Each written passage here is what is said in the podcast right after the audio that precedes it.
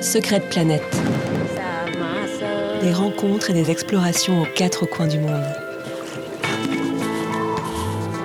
Expédition extrême. Trek au long cours.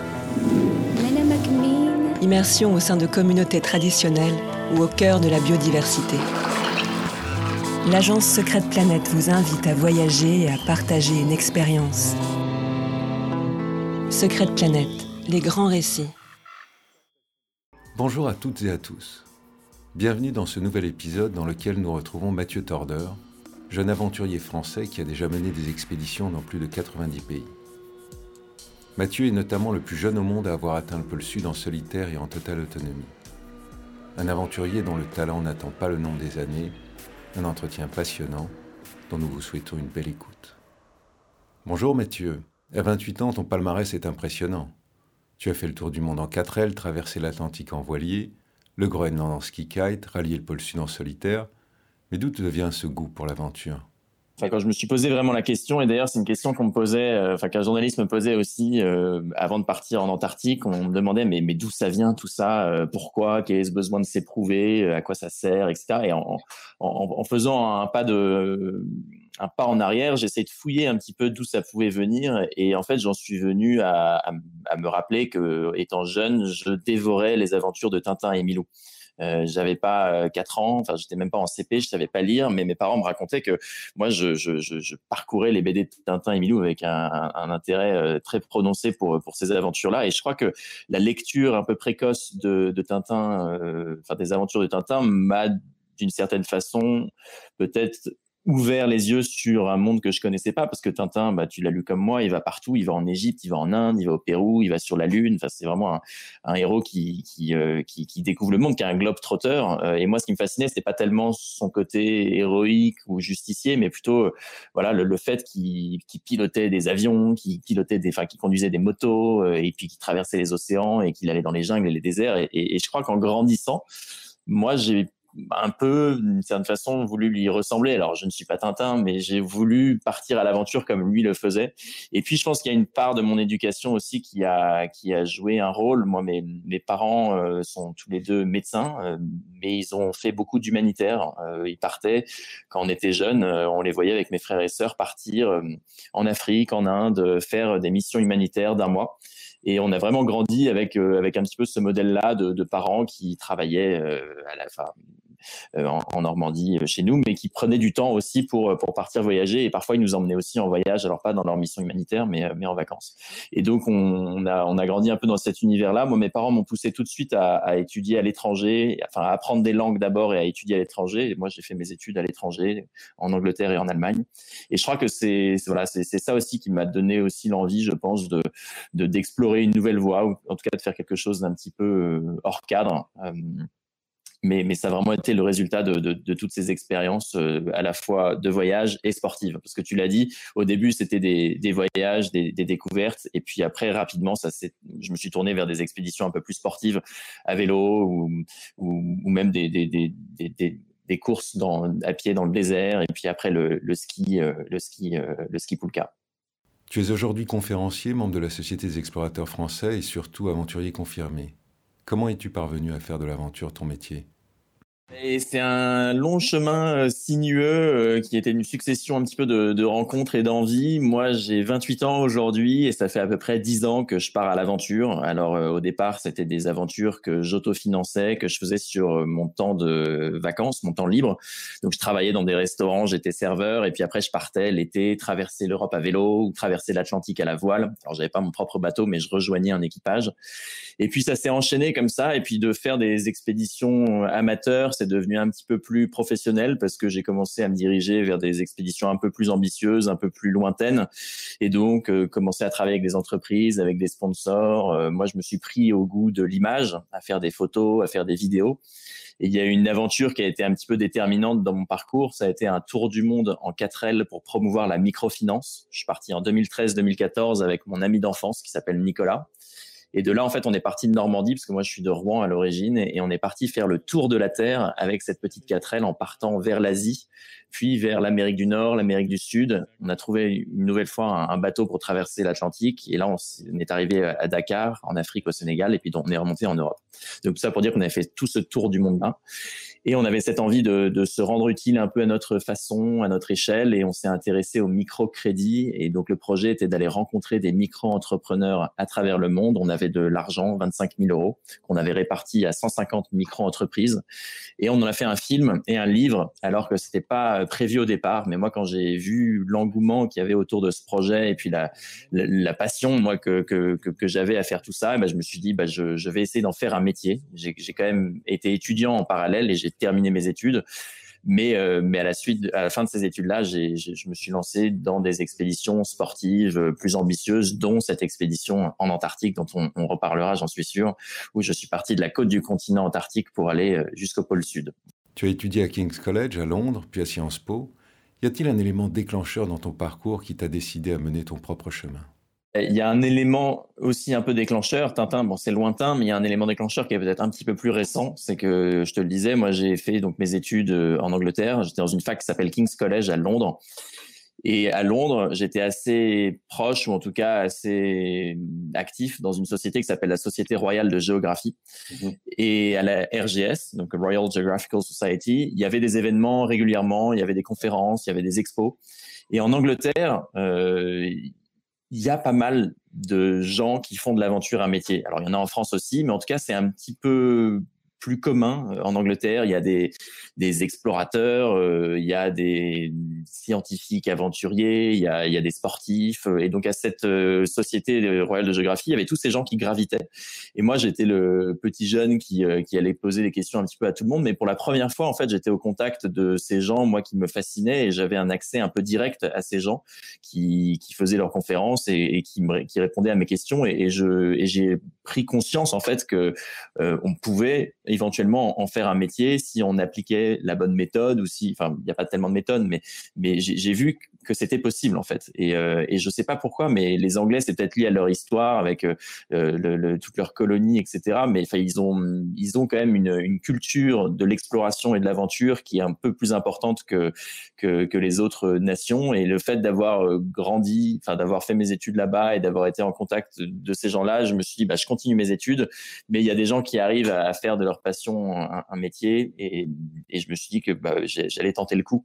Euh, mais je pense qu'ils ont eu une grosse influence sur moi et, euh, notamment en rencontrant des aventuriers polaires euh, là-bas comme Ranul Fines, comme Ben Saunders, comme ces gens-là qui étaient plus âgés que moi et qui avaient fait des expéditions assez fabuleuses mm, en Arctique et en Antarctique. Je me suis dit que c'était c'était possible parce qu'ils avaient l'air d'être des gens normaux qui avaient fait des choses extraordinaires.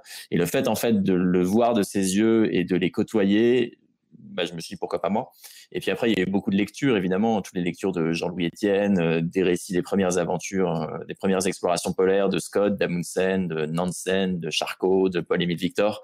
Tout ça était en fait un, peu en ébullition dans ma tête et je me suis dit que, bah voilà, aujourd'hui, euh, l'exploration géographique au sens euh, premier du terme, elle était un peu révolue parce que voilà, on a, on a cartographié un petit peu toute la planète, mais qu'on pouvait encore vivre de belles, de belles aventures. Et donc j'ai saisi ma chance. Mais c'est vrai que c'est vrai que c'est un peu inexpliqué. Je pense que j'ai eu la chance et la liberté d'accumuler pas mal d'expériences en étant jeune, parce que c'est vrai que bah, j'ai moins de 30 ans et que j'ai eu la chance quand même de faire beaucoup d'aventures.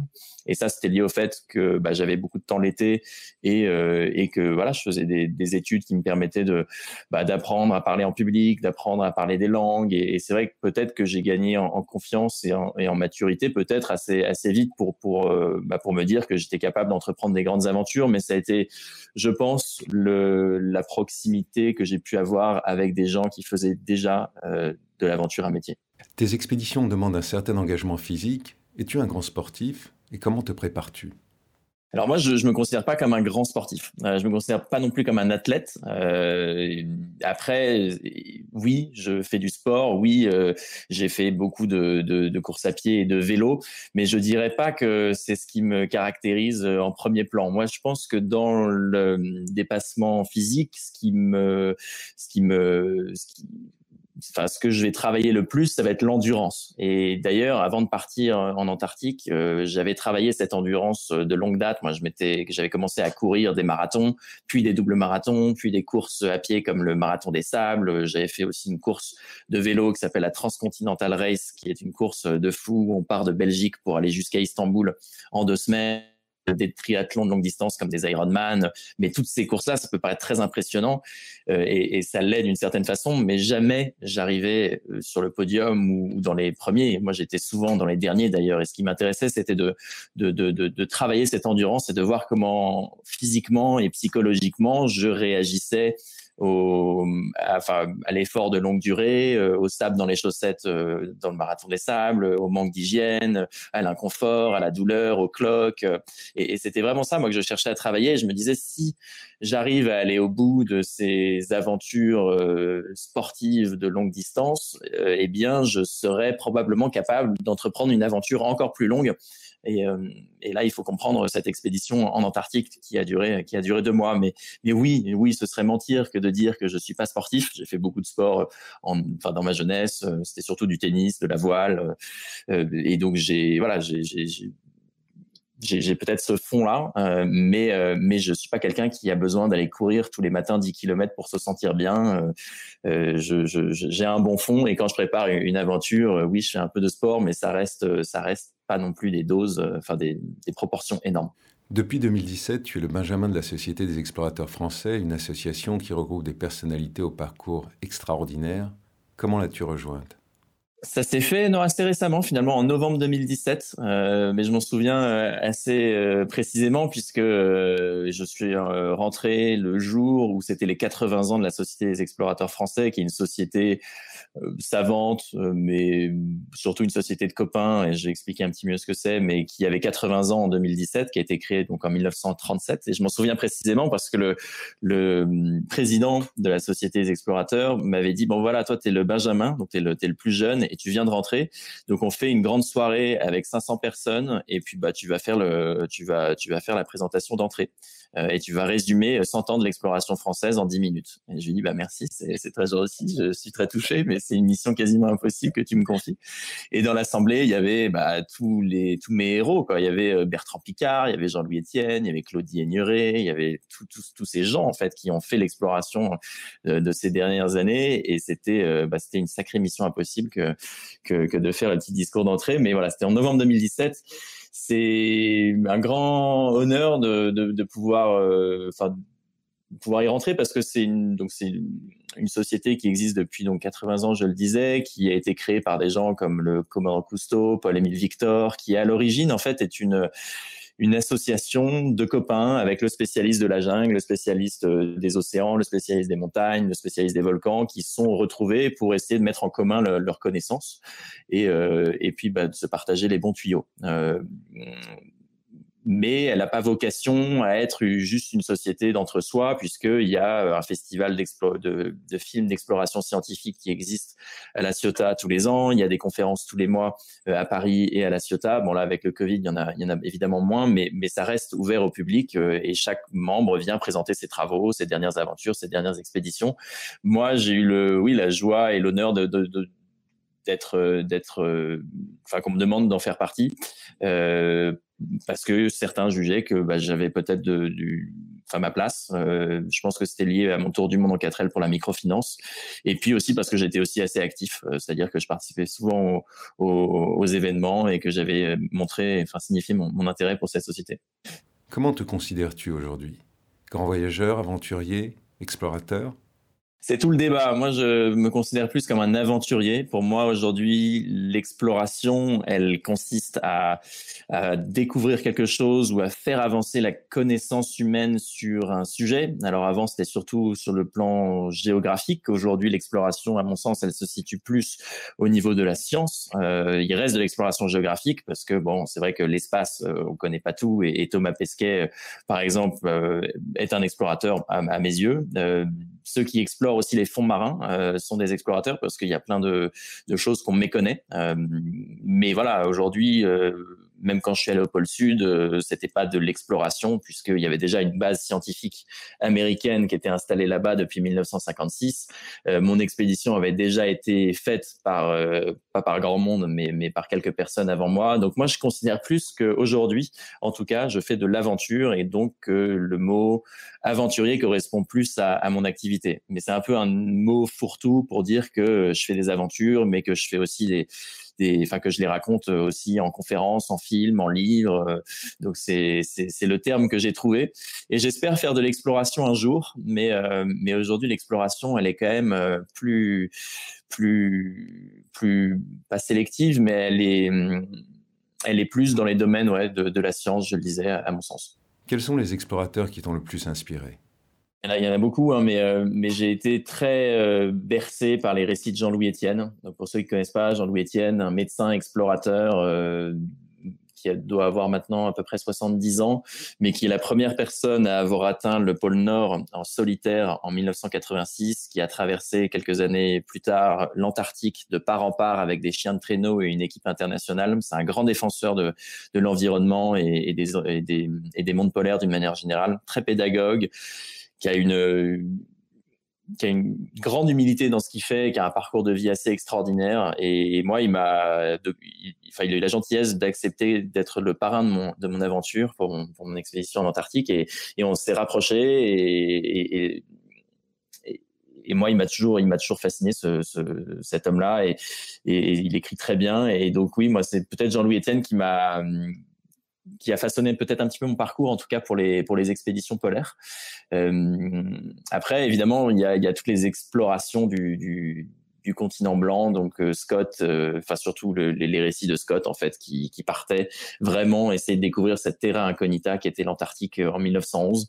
Ça, c'était assez fascinant. Il y a tous les récits aussi des explorateurs polaires français, donc Paul-Émile Victor, Jean-Baptiste Charcot, etc., qui m'ont qui m'ont pas mal, qui m'ont beaucoup touché. Et puis évidemment, il y a, il y a Shackleton. Ça, ça je, je, pense que je suis pas le seul. L'Odyssée de, de Shackleton était assez assez fascinante. Donc voilà, ça c'était un temps révolu. C'était un temps où où les explorateurs euh, partaient réellement euh, à l'inconnu. Il n'y avait pas de filet de sécurité, il n'y avait pas de téléphone satellite, pas de GPS, euh, il n'y avait pas, pas d'hélicoptère, etc. Donc c'était quand même une autre, une autre époque. je pense que ça ça n'enlève rien à l'engagement de nos expéditions aujourd'hui parce que parce que ces explorateurs partaient aussi avec toute la technologie moderne et, et accessible à ce moment-là. Donc aujourd'hui, on fait on fait on fait pas la même chose et le risque est pas le même. Mais je pense que l'engagement l'engagement reste aussi sincère et et, et et total quoi mais mais ce, ce genre de ouais ce genre de d'explorateur m'a évidemment m'a évidemment formé et marqué y a-t-il des personnalités plus contemporaines auxquelles tu t'identifies? Il, y en a un euh, que, que le public français connaît peut-être pas trop, euh, mais qui s'appelle Alastair Humphreys. Donc c'est un Anglais euh, qui euh, a fait des aventures assez extraordinaires au début et qui maintenant fait des aventures moins extraordinaires. Mais du coup, je trouve le, parcours très intéressant et je vais te l'expliquer. C'est un garçon qui a fait une fac de géographie et qui ensuite a pris son vélo et, qui a fait un tour du monde à vélo, mais un, vrai tour du monde. Alors je dis pas qu'il y a des faux tours du monde, mais mais lui est parti dans Angleterre et a traversé tous les continents dans leur plus longue longueur. C'est-à-dire qu'il est allé à chaque fois euh, le plus loin possible en Asie, le plus loin possible de l'Amérique du Nord à l'Amérique du Sud et le plus le plus sud possible en Afrique pour aller en Angleterre. Donc il a et puis il a fait aussi une partie en, en Océanie. Et donc il a pendant quatre ans et demi il a roulé. Son budget était de 7000 euros pour quatre ans et demi. Donc il dormait tout le temps dehors, pas un seul hôtel. Et il a fait ça, euh, il a fait ça à l'âge de, de, 25 ans, est revenu, a écrit des, des bouquins magnifiques sur ces sur ces voyages-là. À la suite, à la suite de, à la suite de, ce, de cet expé, il en a fait d'autres. Mais maintenant, maintenant qu'il est marié, qu'il a des enfants, il, il se dirige vers un concept, en tout cas il a développé le concept de la micro-aventure et c'est un concept qui est de plus en plus en vogue en France, mais c'est lui le, le, père spirituel, j'ai envie de dire, de la micro-aventure et cette micro-aventure elle consiste à dire que voilà les urbains, euh, donc nous euh, qui vivons en ville, parce que c'est mon cas, euh, on, on, on peut rapidement être on peut se laisser déborder par une vie très active et, peut-être être un petit peu frustré de ne plus avoir trop de contact avec la nature et de pas partir vivre ses propres ses propres voyages et, aventures et être frustré en regardant celle de, de Mike Horn et de se dire que c'est pas pour nous.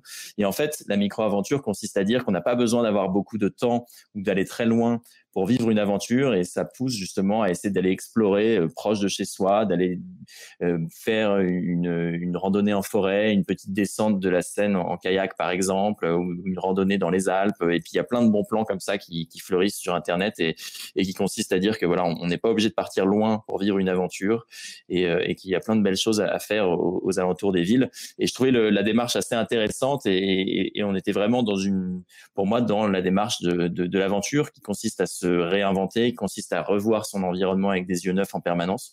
Donc Alastair Humphreys, moi, m'a beaucoup inspiré. Euh, ensuite, euh, des aventuriers plus modernes, euh, il y a effectivement, il y a effectivement Mike Horn qui, voilà, qui, bah, qui est un petit peu le le, boss de, j'ai envie de dire, du, secteur. mais sinon, il y a des aventuriers même presque des explorateurs hein, que, que, je trouve très très intéressants. Il y a Bertrand Picard. Euh, que, la majorité des gens qui nous écoutent doivent connaître aussi, mais qui a fait un, projet qui s'appelle le Solar Impulse, qui était cet avion solaire qui a fait le tour de la Terre. Donc là, il y avait à la fois de, l'aventure, parce que c'était quand même une aventure extraordinaire, mais il y avait aussi une, forme d'exploration, parce qu'ils exploraient justement une nouvelle façon de se, déplacer et de voyager. Euh, donc voilà un petit peu les, personnages, moi, qui me... Ouais, qui, qui, m'inspirent et qui me poussent justement à, à moi me dépasser et, à chercher à faire des choses nouvelles, ou en tout cas qui me donnent envie de, faire de nouveaux projets. Revenons à toi, et en particulier à ton aventure solo en Antarctique. Quel était le projet? 2018, euh, je suis parti pour peut-être l'expédition la plus ambitieuse de ma vie, c'est-à-dire que je préparais de longue date une aventure en Antarctique. Mon projet, c'était de partir de la côte de ce continent pour rallier le pôle sud, donc le centre de l'Antarctique, l'axe de rotation de la Terre.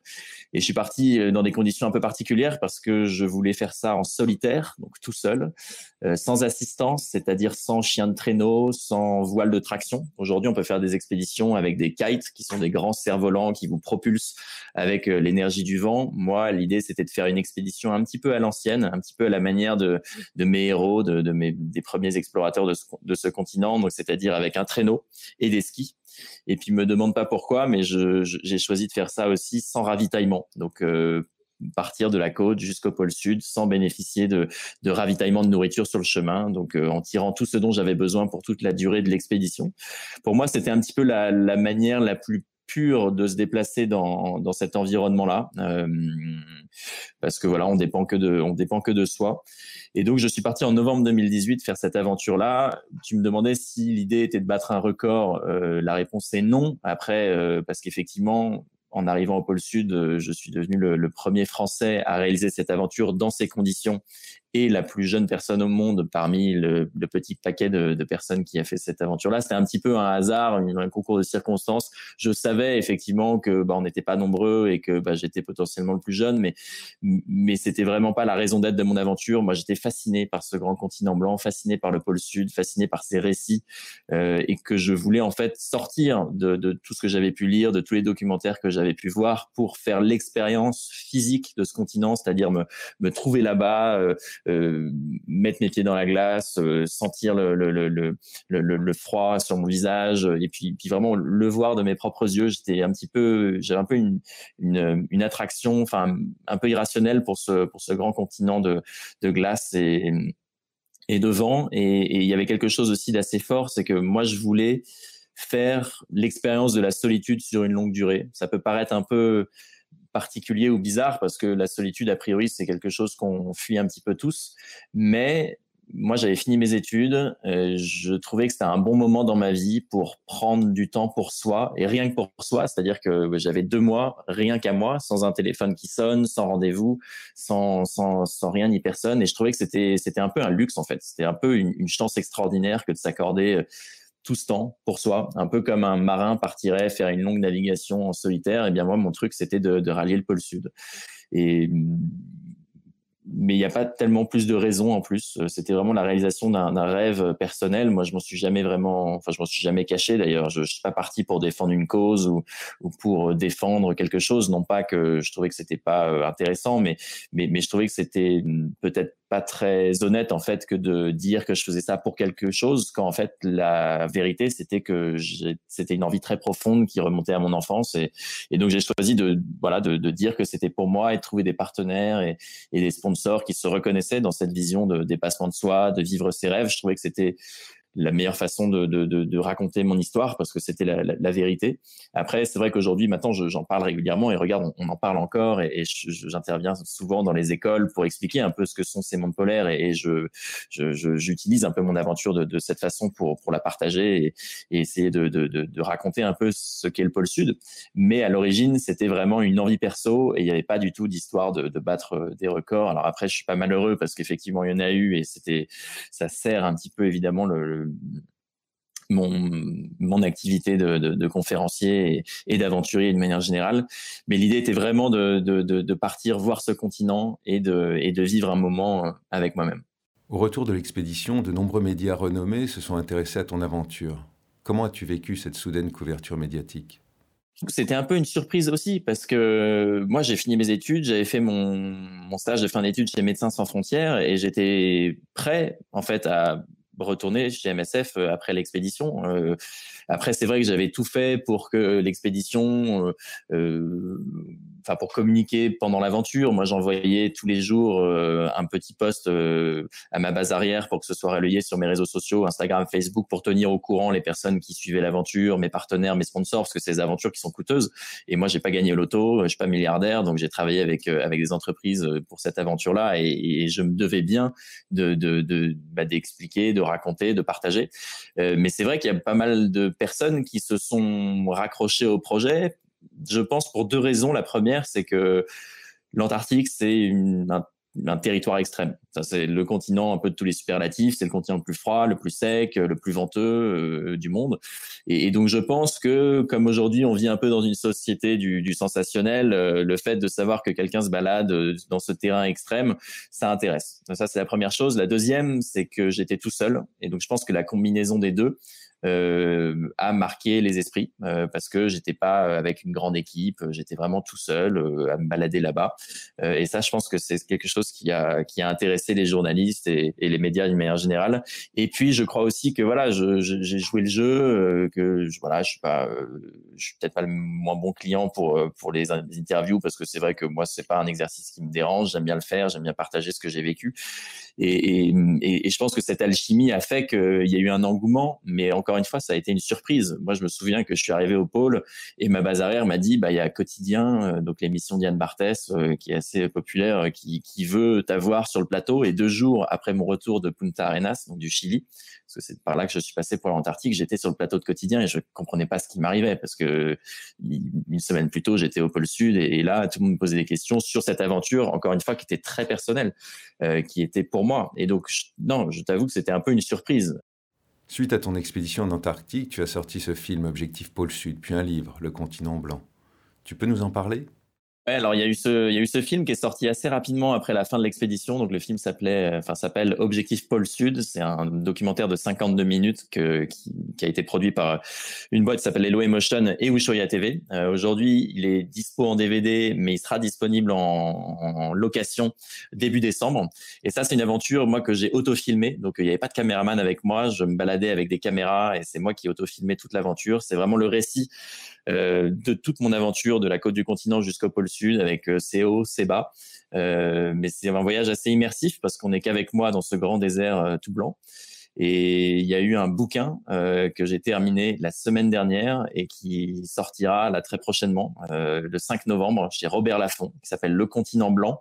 Et ça, c'est un récit. Donc c'est un, c'est un vrai bouquin, j'ai envie de dire. Euh, c'est un vrai livre que j'ai écrit moi-même et que je tenais à écrire moi-même. Je n'étais pas en collaboration avec quelqu'un ou j'avais pas de plume pour l'écrire à ma place. Donc j'ai mis un an à écrire ce, ce livre-là. Donc c'est un long long travail, un long travail qui, bah, qui est difficile hein, parce que parfois ça sort pas bon, c'est satisfaisant quand, quand, on arrive à exprimer ce qu'on veut dire, mais c'est assez libérateur aussi de prendre le temps, en fait, d'expliquer de A à Z toute toute cette aventure, parce qu'en conférence, on a en une heure là avec cette web web conférence, on n'a que quelques minutes pour expliquer exactement les raisons de cette expédition et, son développement. Là, j'avais vraiment toute la liberté euh, de choisir chaque mot, de d'écrire chaque phrase pour raconter ce que je voulais ce que je voulais raconter. donc, euh, je suis très heureux de sortir ce de sortir ce livre. Et surtout, pour moi, c'est l'aboutissement en fait de cette expédition. Et j'ai l'impression véritablement de boucler la boucle parce que j'ai commencé à préparer cette aventure là euh, en 2000 en 2016, 2017. Je suis parti en novembre 2018. Je suis arrivé au pôle Sud en janvier 2019. Et, là, on, est bientôt fin 2020 et il y a ce, livre qui arrive. Donc, c'est c'est pour moi la plus belle concrétisation et, ça me permettra probablement d'encore mieux expliquer euh, ce que j'ai pu vivre. En août 2020, tu as participé à une traversée du Groenland en ski kite avec Dixie Dancer Corps. Quelles ont été tes impressions? On a eu la chance de pouvoir partir au Groenland en août. Je dis la chance parce que évidemment avec la situation qu'on sanitaire qu'on vit euh, tous, bah, la majorité des expéditions ont été annulées et, voyager est devenu euh, quelque chose de, de hors du commun euh, maintenant. Euh, et donc on est parti avec Dixie et deux et deux autres deux autres aventuriers suisses traverser une partie de la calotte polaire groenlandaise. Sauf que cette fois, on n'est pas parti en ski pulka comme je l'avais fait en Antarctique. On est parti avec des kites et donc avec ces kites là, on, on était propulsé par le vent on avait dans nos traîneaux euh, toute notre nourriture, toute notre, euh, tout notre équipement. Et le projet était de traverser l'île du sud au nord. Et, euh, et, pour moi, c'était un petit peu nouveau. J'avais appris à faire du ski kite euh, dans un stage euh, avec Dixie pendant quelques jours. Et comme je m'étais plutôt pas trop mal débrouillé, eh bien Dixie a, a, considéré que, que j'étais capable de, de, venir faire une expédition plus longue. Et, et, on a fait à peu près 1000 kilomètres de Kangerlussuaq sur la côte ouest du Groenland jusqu'à Upernavik, qui est aussi sur la, la côte ouest. Et c'était assez fabuleux pour moi de, de découvrir une nouvelle façon de se déplacer dans ces environnements polaires. Une façon de se déplacer qui est assez rapide finalement, parce que parfois peut faire 100, euh, 150 km si les conditions sont, sont bonnes. Et, euh, et puis c'était pour moi l'occasion de découvrir ce, le centre de, de l'île Nancy groenlandais que je connaissais pas.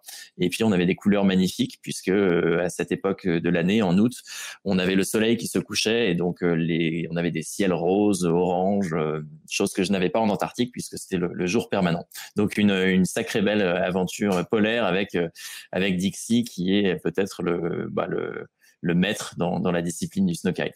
Peux-tu nous dire quels sont tes projets pour la suite?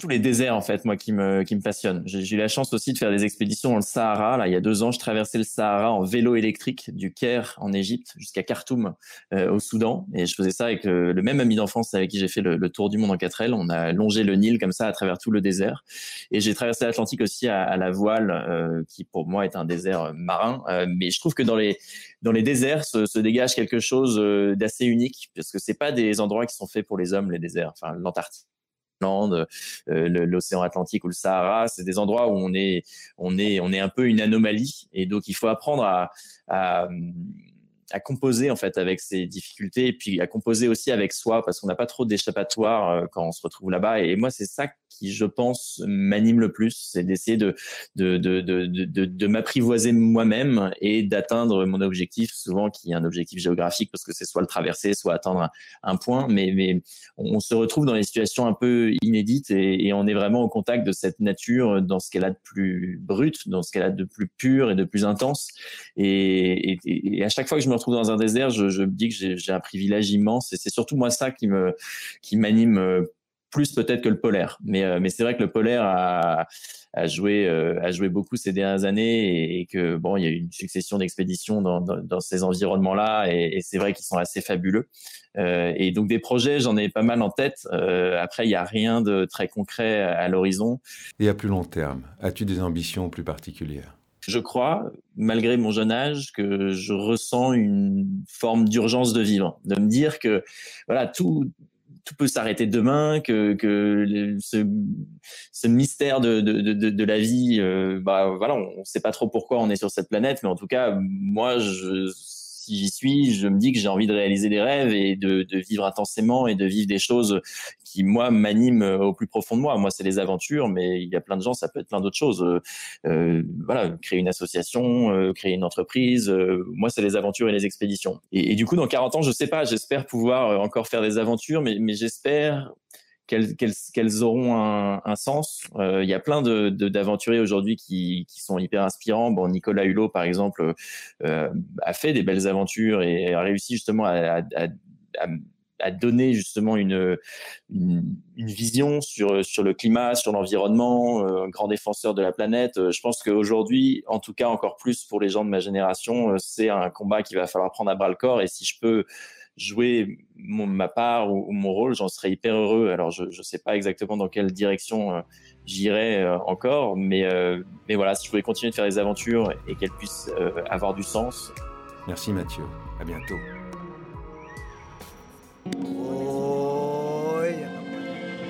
Expédition, voyage d'aventure et de nature. La nature, dans sa puissance, sa diversité et sa fragilité L'homme dans sa richesse culturelle, son humanité et sa liberté sont au cœur de Secrète Planète. Nous vous guidons vers les femmes et les hommes qui nous ont émus et les lieux qui nous ont émerveillés. Secrète Planète, construisons ensemble le voyage de demain, plus engagé, plus rêveur et plus responsable.